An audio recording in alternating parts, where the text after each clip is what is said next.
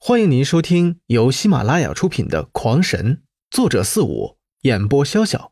欢迎订阅。第五十四章，那个洞里有三个人，显然受了伤了。我们不必理他。不过你们也记得，一旦有危险，也学着他一样，穿过那石峰穴中。我会想办法救你们出来的。最后，刘辉指着那蜂窝一样的洞洞道：“我们不去救那个人吗？”“不救，谁知道他有什么目的？如果也是为这妖狼而来的，那怎么办？管他怎么样，就算是救，也要等我们把正事办完再说。”“哦，也对。”古媚姨也深深的点头，表示同意刘辉的看法。这阵法显然不是从天上掉下来的。而在这里设阵困兽，那肯定是为他而来的。好不容易自己的父母有了目标，再被别人抢走，那可就不划算了。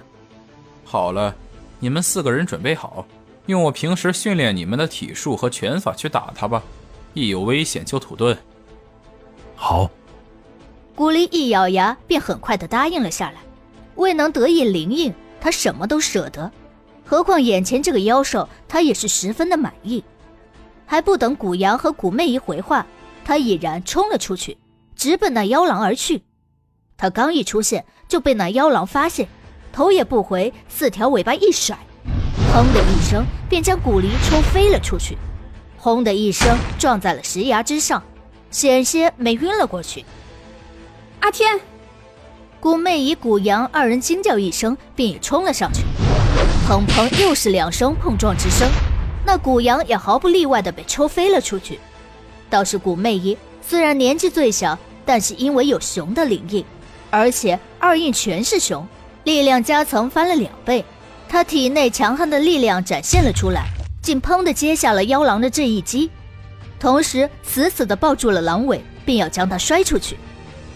狼最可怕的是速度和耐力，你们别满打，一，你的任务就是控制住它。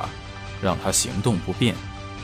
此时刘辉却不再隐藏，竟然也跑了出来，并且右手托着一个脸盆大的石头向那人的石穴走去。看到刘辉出现，那妖狼像发现了仇人似的，放着古媚仪不管，一声怒吼响起，便冲着刘辉扑了过来，然后大嘴一张，一道水柱便狂喷而出，照向刘辉。而另一个也毫不犹豫，同样一张大嘴。喷出来的却是寒气，想要将刘辉冰在其中。妈的，你不知道本神水免疫吗？刘辉并没有心慌，却依旧的向那石穴走去，一只手在空中一摆，竟然就那么将水阻在边边，接着冰成了一堵冰墙，跟林是半点关系也没有。而他依旧没有理会妖狼，继续向那石穴而去。看到刘辉根本不理自己。那妖狼真是怒火中烧，两个巨大的狼头竟然是一前一后的向刘辉夹击而来。你们的对手是我！被无视的不只是妖狼，还有那刚刚硬接下一击、信心大增的古媚仪，一把抓住了妖狼的尾巴，用力一拉，竟然真的将那妖狼抓得倒立起来。那妖狼本来就要咬到刘辉了，却咬到了自己的舌头，疼的他是哇哇的乱叫。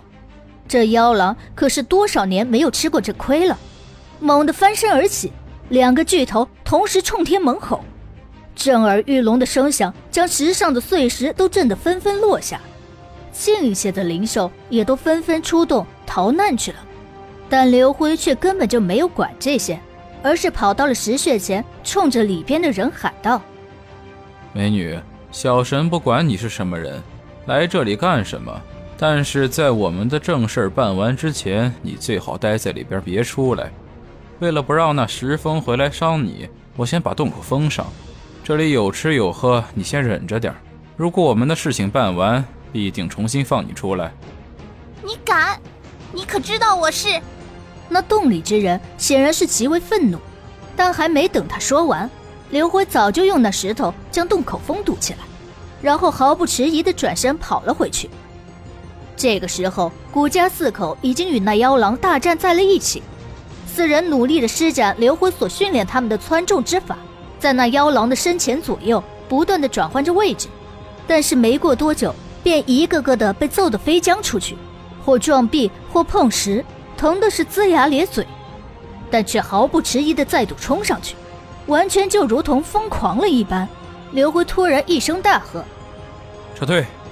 四人刚刚进入状态，被听到刘辉的号令，当下十分的郁闷，但是心里也不敢不从，一转身便向刘辉这边跑来。